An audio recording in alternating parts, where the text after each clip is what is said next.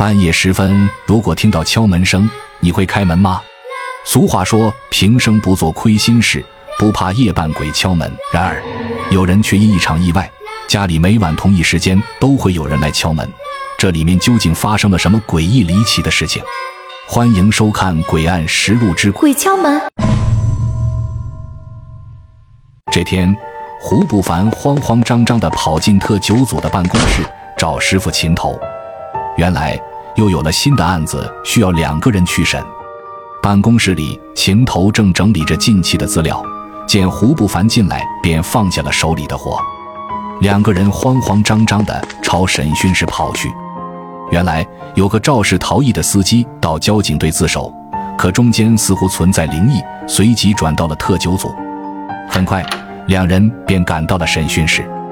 此时，审讯室里坐着一个年约四十岁左右的男子，看来就是本案自首的犯罪嫌疑人。看着中年男人满脸憔悴的样子，显然这段时间对他来说也是备受煎熬。秦头知道，一般自己来自首的人不需要过多交涉，便直接问起了案件的经过。可当提起案情，那男子便非常的痛苦，似乎很不愿意去回想。过了许久，才颤颤巍巍地说起了案件的经过。原来，中年男人名叫安正辉。是个货车司机，大概一个月前的一个晚上，为了少交点过路费，便将大货车开到了一条乡村小路上。由于开了一天的车，加上夜间驾驶，便有了些困意。小路前面走着的一个少年，他完全没有注意到。当他发现时，已经来不及了。虽然当时他用尽了力气去踩刹车，可他心里明白根本没有用了。乡村小路上满是沙石。十分容易打滑，货车根本就刹不住，直接冲了过去。等他将车停住，货车已经离出事地点冲出了足有五十多米的距离。安正辉怀着忐忑的心情下了车，朝后看去，心里默默祈祷，千万不要出事。可当他看到出事地点的情况时，悲剧依旧还是发生了。那少年此刻直挺挺地躺在路上，身上是车轮碾过的痕迹。脑袋已经被撞碎了，白白的脑浆混合着鲜红的血液流离地，显然已经死了。安正辉的货车是贷款买的，而这几乎是全家的积蓄。他明白，如果被抓，不仅车没了，他连巨额赔偿款也根本拿不出来。深夜的小路上不会有人见到这一幕，而周围也是连监控都没有。于是他昧着良心开车跑了。他擦拭了货车上的血迹，将车停在了停车场，便逃回了家。可当他回到家，依旧控制不住心里的恐惧，心里始终七上八下的跳着。安正辉怕老婆知道，跟着担心，便将这件事隐瞒了下来，只是说有点累了。可让他想不到的是，在车祸发生的一周后，晚上的十点多，他正想进屋睡觉，却突然响起了一阵疯狂的敲门声。心里暗自发虚，于是将老婆支开，独自小心翼翼地去开门。当他从猫眼往外看，这一看几乎要把他的魂给吓飞了。门外赫然是那个被他碾死的少年，此刻正恶狠狠地从猫眼里死死地盯着他。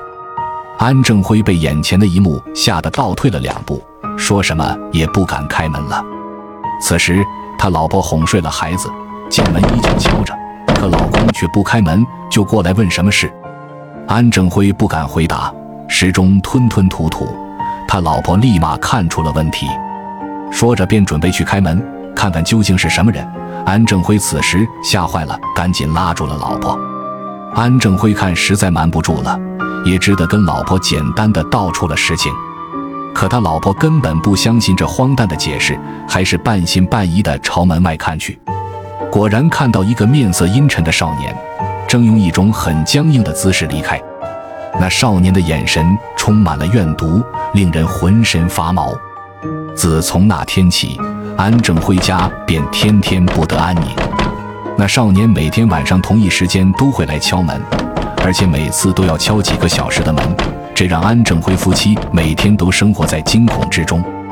安正辉有几次甚至觉得，那被他碾死的少年。难道当晚并没有死去？又或许外面的根本不是他？难道这一切根本就是幻觉？可门外的确是那天被他碾死的少年不会错，那张脸、那双眼睛，他这辈子都不会忘记。日复一日的敲门声，让安正辉感觉自己就要崩溃了。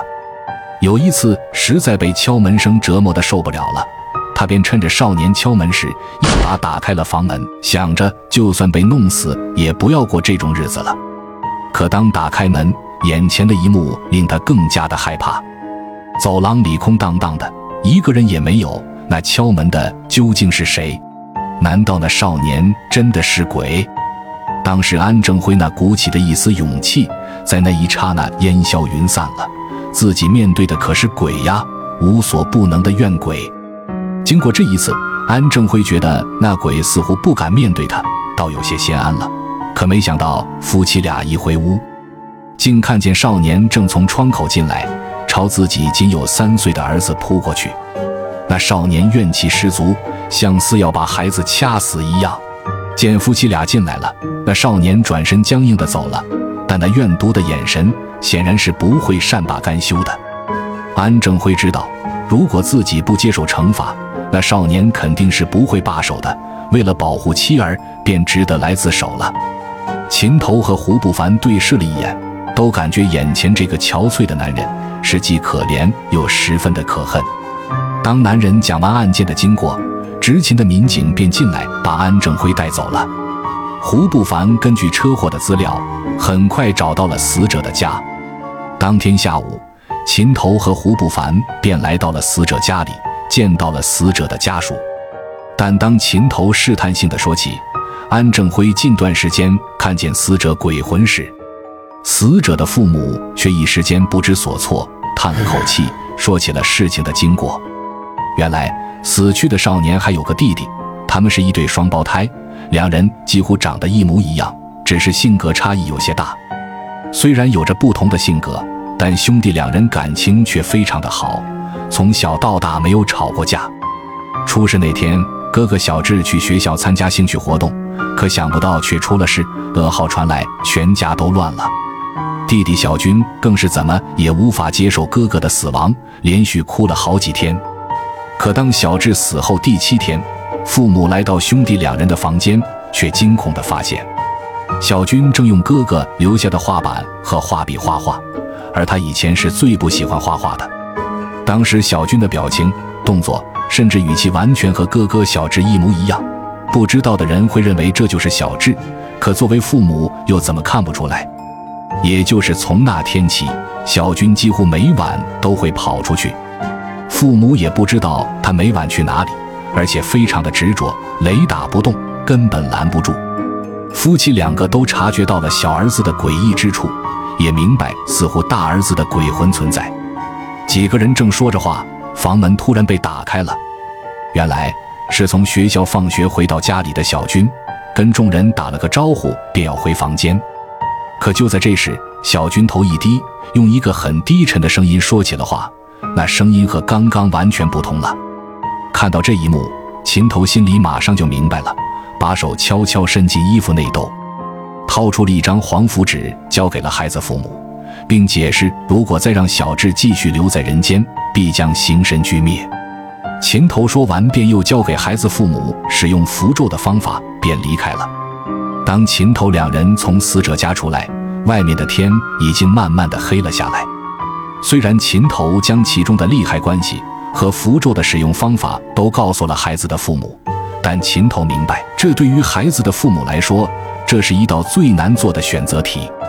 又有谁能够接受已经经历分离的痛苦，又要再次去体会永远别离的痛彻心扉呢？所以，那道符咒什么时候用，甚至会不会使用？也许永远都不会有人知道。